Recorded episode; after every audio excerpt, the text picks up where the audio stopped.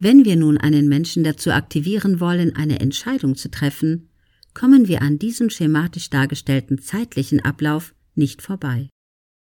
Immer nur und wirklich nur, wenn der Thalamus die Information an das Bewusstsein durchlässt, wird ein Mensch sich selbstbewusst entscheiden können.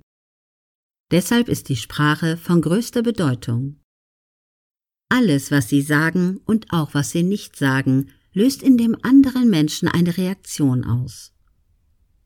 Durch abertausende Wiederholungen während der Sozialisierungsphase ist unser Gehirn darauf programmiert worden, bei einer Frage zu antworten.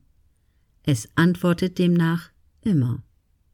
Was bedeutet dies für den modernen Verkauf, also für die Aktivierung von Menschen? Hier kann mit Sicherheit festgestellt werden, die Qualität ihrer Fragen entscheidet über die Qualität der Antworten. Sie kennen diese blöden Kundenansprachen aus dem Kaufhaus?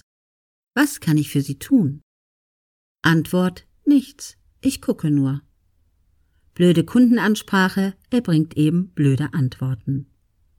Wenn Sie heute einen Menschen wirklich dazu aktivieren wollen, Entscheidungen zu treffen, die ihn betreffen, dann sprechen Sie aus der Sicht des anderen.